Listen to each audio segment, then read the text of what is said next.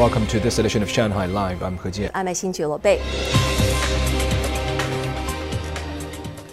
A Long March 5B Y3 rocket has been transported to the launch pad at the launch site in Hainan province today. It will send the Wentian Lab module to the country's space station in the coming days. Song Wenjing has more. The Wentian Lab module measures 17.9 meters in length and weighs more than 23 tons. Pre-launch checks and tests will be done over the next few days at the launch site.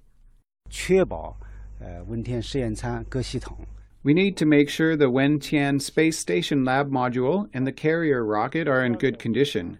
Second, we will switch the carrier rocket from test mode to fuel filling mode.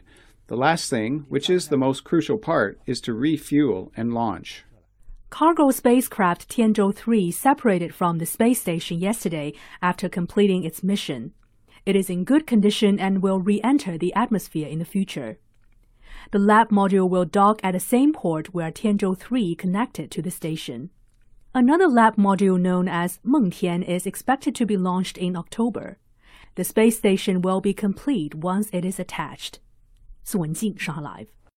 An exhibition titled The Sea in Greek Art from Antiquity unto Today opened at Shanghai Museum.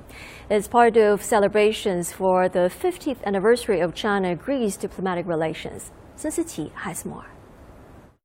Originally, 12 ancient artifacts were scheduled to be showcased at the exhibition, but five of them were not sent due to a combination of Shanghai's pandemic restrictions and Greece's rules on relics.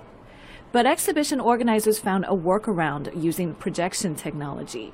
The pieces being projected include youth riding a dolphin and a statuette of Poseidon, the Greek god of the sea.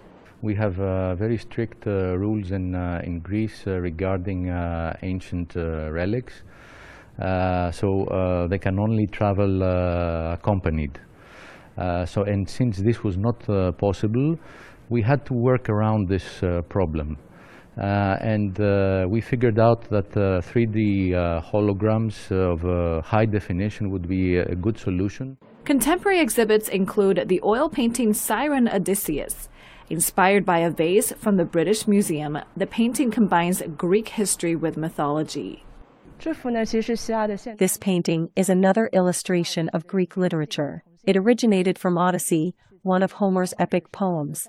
A number of photographs, videos, and porcelain are also on display. The Sea in Greek Art from Antiquity Until Today is the first international exhibition being featured at Shanghai Museum since it reopened on July 1st. It'll run until October 9th. Sun Siqi, Shanghai Live. Britain issued its first ever red extreme heat warning recently. According to the UK Met Office, the country's weather service, the red warning will last until at least tomorrow. Stephen Rancourt has more. People flocked to the British coastal town of Bournemouth yesterday to enjoy the sunshine as the country braced for the hottest day on record. The beach was packed with sunbathers and people played in the water ahead of today's predicted record high temperatures. The UK government warned that a red extreme heat warning is defined as a national emergency. At this level, illness and death may occur among the fit and healthy, and not just in high risk groups. I think you want to stay out of the sun at midday when, when, when, when that's happening, uh, but also enjoy it during the cooler periods. On the continent, firefighters battled wildfires as many regions of Europe are experiencing an extremely intense heat wave. Spain has been hit with over 250 wildfires so far this summer, which have burned over 90,000 hectares of land, already surpassing fire losses reported in 2021. 18 helicopters and planes battled a wildfire in Malaga yesterday, a region in southern Spain that is popular with tourists from Britain and northern European countries. So all of our valuables are packed up and in the van, ready to evacuate at a moment's notice. One of the worst hit countries in Europe is Portugal. Last Friday, the country suffered its first fatality of this year's fire season. A pilot of a firefighting aircraft was killed in a crash while on an operation in the northeast of the country. And in France, two huge blazes which have been consuming pine forests in the southwestern parts of the country for six days have forced the evacuation of over 16,000 people. Stephen Rancourt, Shanghai Live.